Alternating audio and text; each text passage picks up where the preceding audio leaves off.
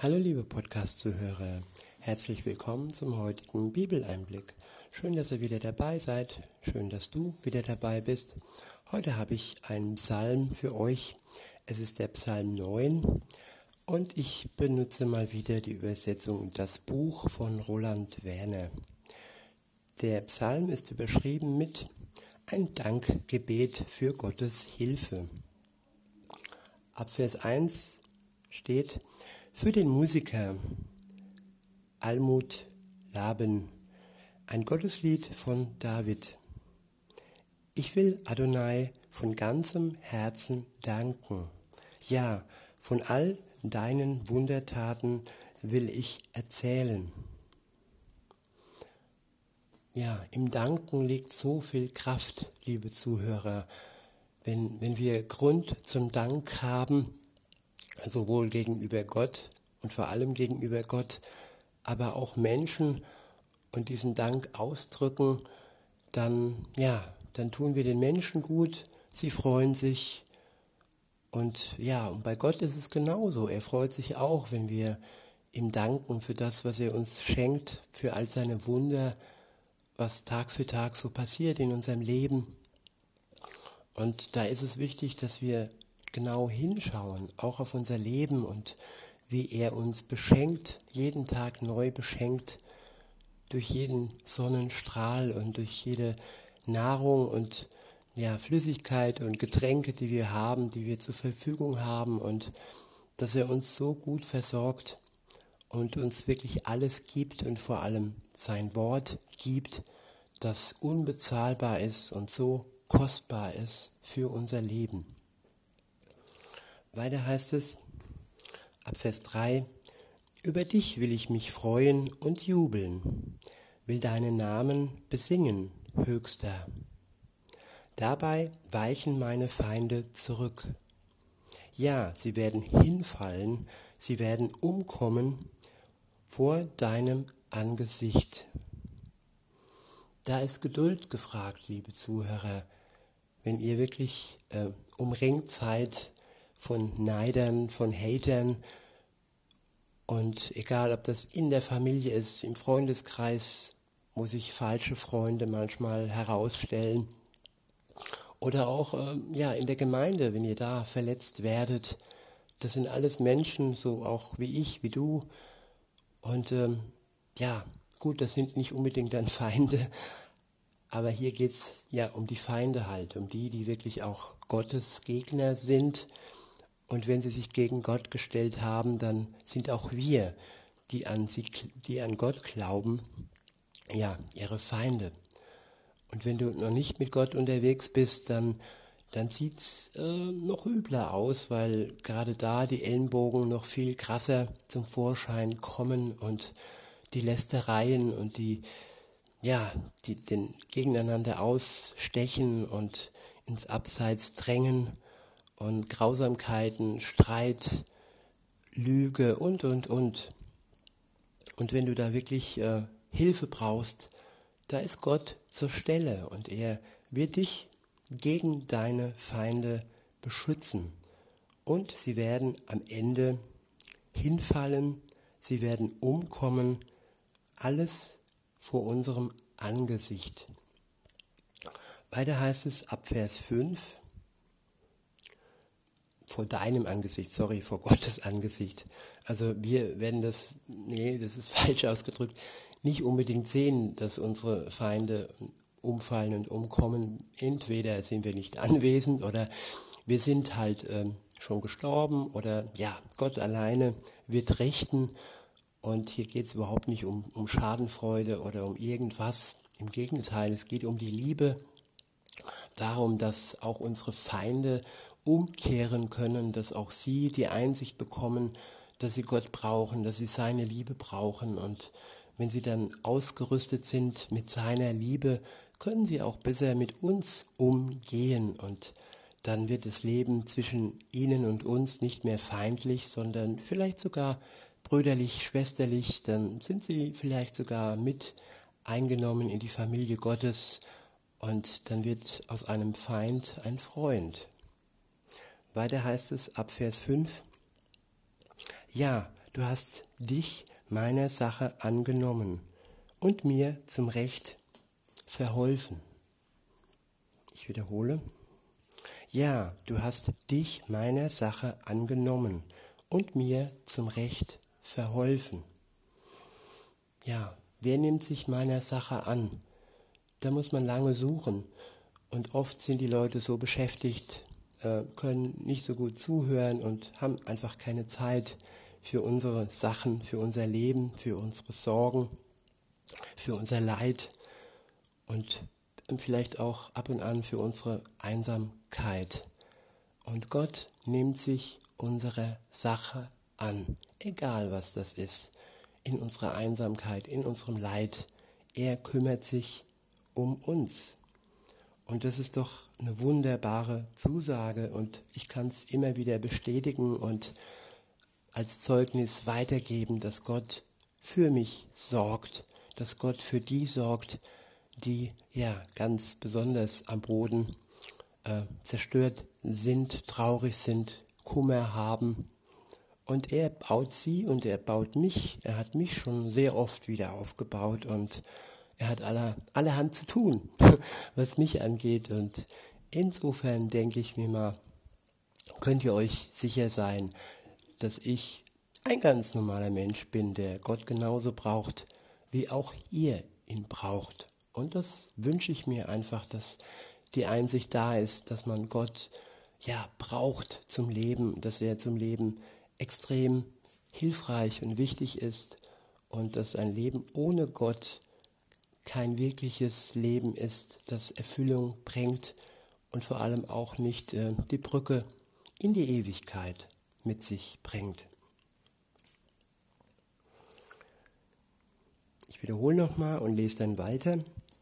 Vers 5, dort steht, ja, du hast dich meiner Sache angenommen und mir zum Recht verholfen. Du hast den Thron eingenommen, der du in Gerechtigkeit richtest. Ich wiederhole, du hast den Thron eingenommen, der du in Gerechtigkeit richtest. Jesus sitzt zur Rechten Gottes und er hat zusammen mit seinem Vater den Thron eingenommen. Und er richtet in Gerechtigkeit. Das können wir uns wirklich gewiss sein. Jesus lebt, er ist auferstanden und zurückgekehrt zum Vater im Himmel, wo er da jetzt sitzt und wirklich gerecht über alle herabsieht und liebevoll auf die herabsieht, die mit ihm unterwegs sind und aber auch ein Herz für die hat, die nicht mit ihm unterwegs sind und die Hoffnung und die Gnade noch am Leben sind, bis er dann zurückkommt und wieder hier auf Erden sichtbar wird und dann sichtbar richten wird die Lebenden und die Toten. Ab Vers 6 heißt es, zurechtgewiesen hast du die Völker und die Gottesfeinde zunichte gemacht. Ihre Namen hast du für alle Zeiten ausgelöscht. Ich wiederhole, zurechtgewiesen hast du die Völker und die Gottesfeinde zunichte gemacht. Ihre Namen hast du für alle Zeiten ausgelöscht. Jesus war siegreich am Kreuz. Dieser Sieg, diese Überwindung des Todes, das ist hier, sieht man hier in diesem Vers. Zurechtgewiesen hat er die Völker und die Gottesfeinde zunichte gemacht. Auch wenn noch etwas sichtbar ist, man kann fast sagen, der Schatten der Gottesfeinde noch zu erkennen sind, dann ist ihr Urteil schon gesprochen. Dann ist die Sünde schon besiegelt auf beiden Seiten, sowohl für die, die durch Jesus gerecht werden, die äh, ein reuiges Herz aufweisen und ihm um Entschuldigung bitten und ja, wirklich Reue zeigen für ihre Schuld, für ihre Vergehen. Und da hat Jesus dann für diese Menschen ja die Erlösung äh, parat und er macht sie gerecht vor Gott, dem Vater. Und der Sünde verfallen sind alle die, die Jesus sich nicht anschließen und sich bewusst gegen ihn stellen und sich bewusst zu Feinden Gottes machen. Und diese Feinde Gottes sind von Jesus zunichte gemacht. Ihre Namen sind für alle Zeiten ausgelöscht. Ab Vers 7 heißt es, ja, der Feind ist am Ende, für immer in Trümmer gelegt. Der Hauptfeind und ich sag mal der, der Anführer der Gottesfeinde, das ist der Satan, das ist der Teufel. Und er ist definitiv am Ende. Sein Ende wurde besiegelt, ebenfalls am Kreuz, als Jesus starb. Und ähm, er hat dem Tod die Macht genommen. Und die größte Waffe des Teufels ist der Tod. Dass Menschen in den Tod fallen äh, und äh, dass er sie praktisch für sich gewinnt. Und ja, das ist seine größte Waffe. Aber die Waffe Jesus ist stärker. Und äh, ja, er hat den Tod überwunden und auch wir können dies durch ihn, indem wir in Anspruch nehmen, was er für uns tat. Das ist wie ein Schlüssel, den er uns übergibt und mit dem wir dann Zutritt haben ins Paradies, in den Himmel, in unsere Wohnung, die er für die bereithält, die an ihn glauben. Es ist alles vollbracht. Die Wohnung ist äh, bezahlt für die Ewigkeit. Ihr müsst nichts mehr ansparen für diese Wohnung. Alles, was ihr müsst, ist Reue bekennen und wirklich euer Herz Gott ganz öffnen, euer Leben ihm schenken. Es kommt ja von ihm. Er ist der Schöpfer der Menschen. Insofern ist es nur noch ein, ja, ein Zurückkommen, ein Umkehren zu Gott. Weiter heißt es dann ab Vers 7, ja, der Feind ist am Ende, für immer in Trümmern gelegt. Die Städte hast du zerstört. Jede Erinnerung an sie ist ausgelöscht. Doch Adonai bleibt bis in alle Zukunft. Bis in alle Zukunft heißt bis in die Ewigkeit. Alle Zukunft nicht nur begrenzt auf ein paar Jahre, Jahrzehnte, Jahrtausende, Millionen. Nein, hier steht, er bleibt bis in alle Zukunft. Und diese Ewigkeit haben wir auch ja inne, wenn wir uns Jesus ja im Glauben anvertrauen und ihm unser Leben geben, zurückkehren, umkehren.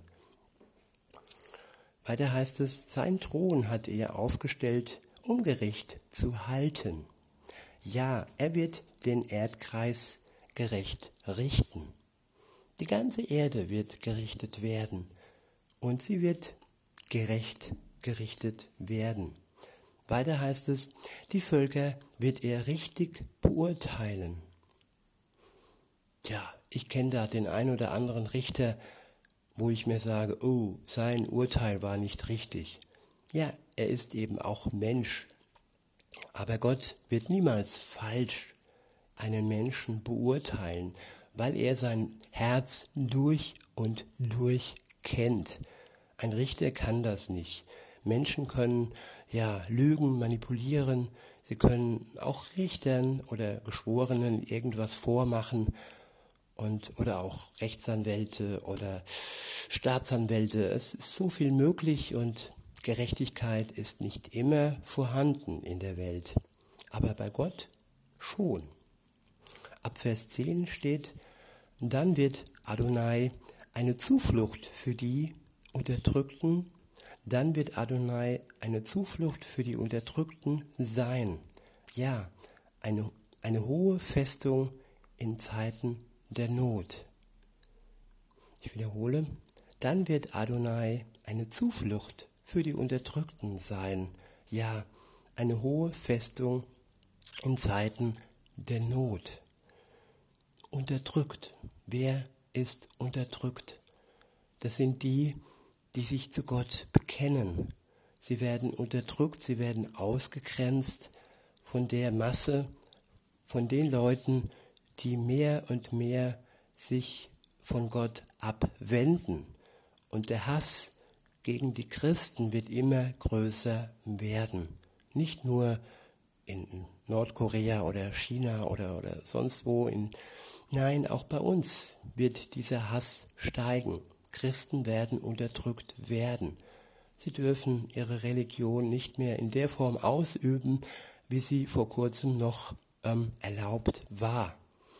Und ja, die Zeiten der Not werden ansteigen, wachsen und auch größer werden. Aber ja, Adonai Gott ist für uns, für die, die an ihn glauben, eine Zuflucht. Wir finden wirklich Zuflucht in einer hohen Festung in Zeiten der Not. Er baut um uns herum eine Wand, eine unsichtbare Festung, und wir können uns durch den Heiligen Geist geborgen fühlen in dieser Festung. Und nichts kann sie durchbrechen, auch wenn man uns eventuell das Leben nehmen kann. Keiner ist davor gefeit, dass er nicht ähm, ja, als Märtyrer, Märtyrer sterben wird. Die Apostel in der Anfangszeit und auch heute, viele Christen sterben durch andere äh, Menschen, die eben sich zu Feinden Gottes äh, gemacht haben. Und wer ein Feind Gottes ist, der ist auch den Christen gegenüber feindlich gesinnt. Aber auch wenn sie uns, auch wenn sie mir ja das Leben nehmen, das ewige Leben, das ich durch Jesus Christus habe, das wir durch ihn haben können, das kann uns kein Mensch nehmen. Und das ist einfach Grund zur Freude. Weiter heißt es ab Vers 11, Darum vertraut, vertrauen auf dich die Menschen, die deinen Namen kennen. Jesus, der Name Gottes, Jesus. Das ist ein schöner Name. Weiter heißt es, denn du verlässt die nicht, die nach dir suchen, Adonai. Denn du verlässt die nicht, die nach dir suchen, Adonai. Es ist eine lebenslange Suche.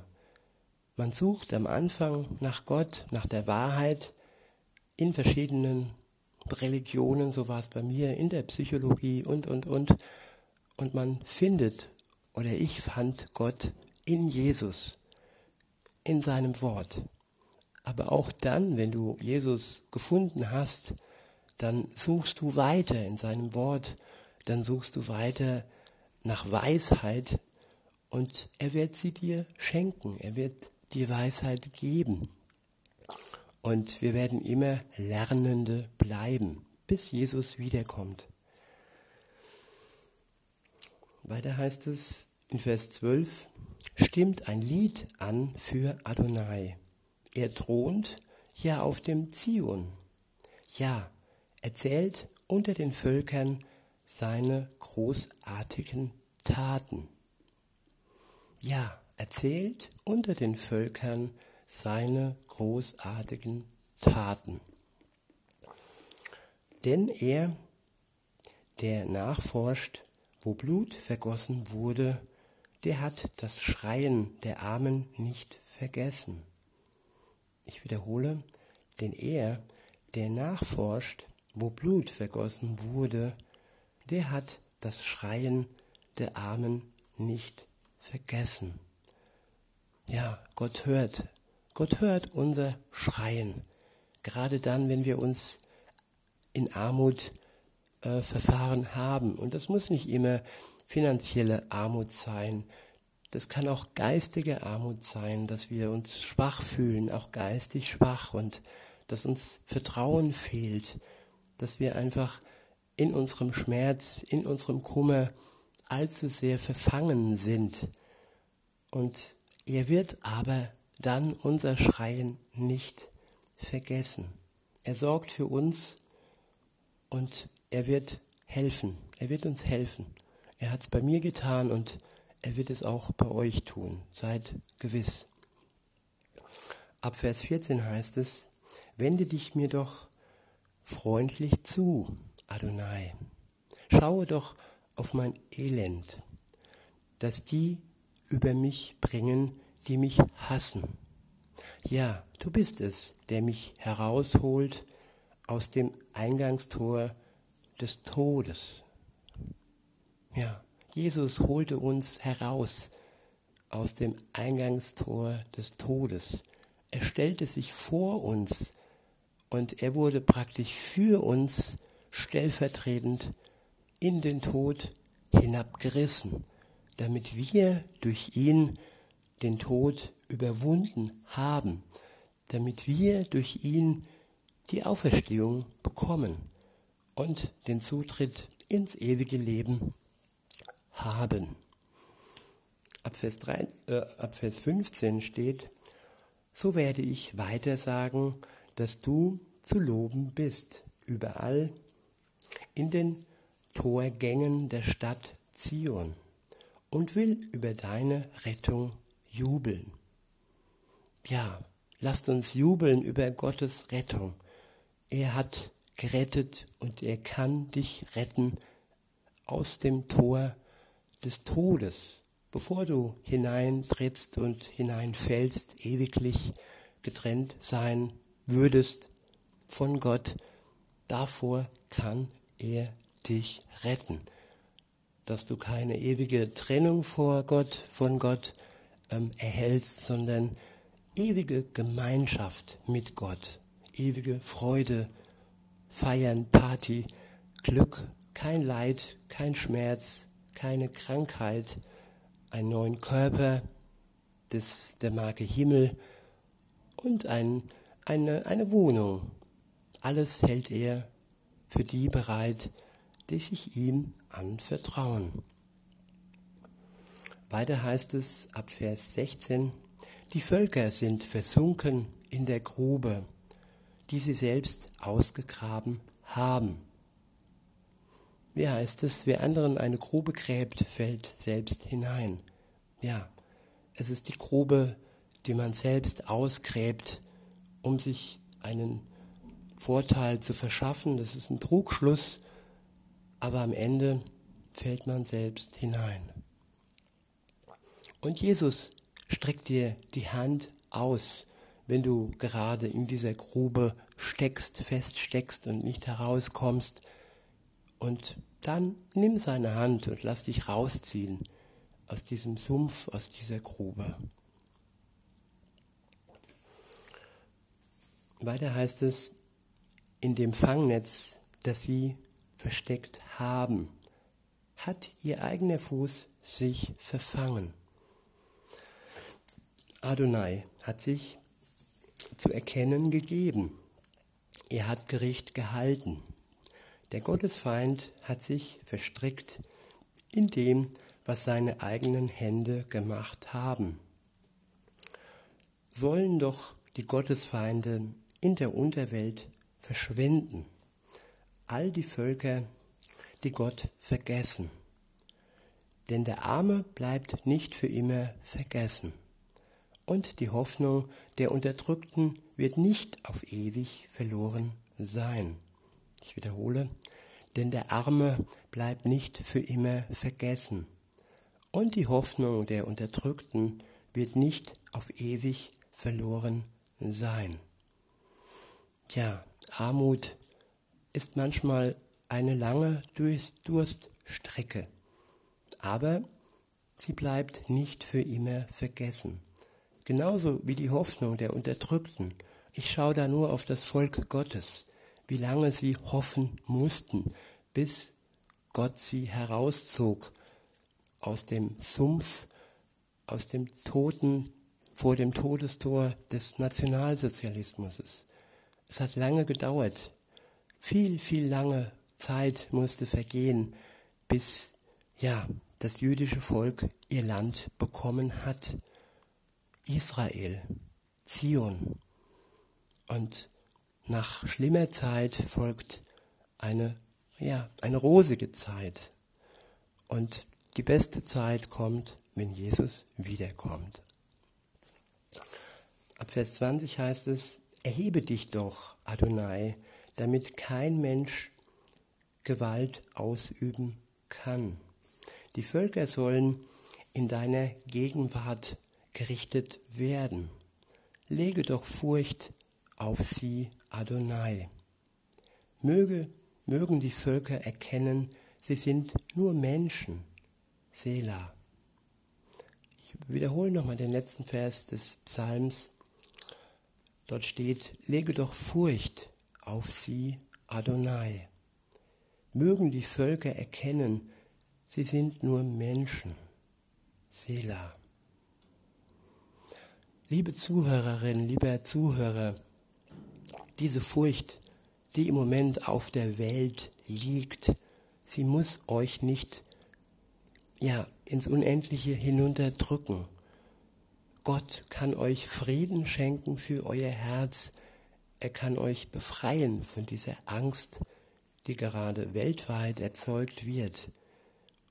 Und ja, in diesem Sinne wünsche ich allen Zuhörern Frieden und Gemeinschaft mit Gott und sage bis denne.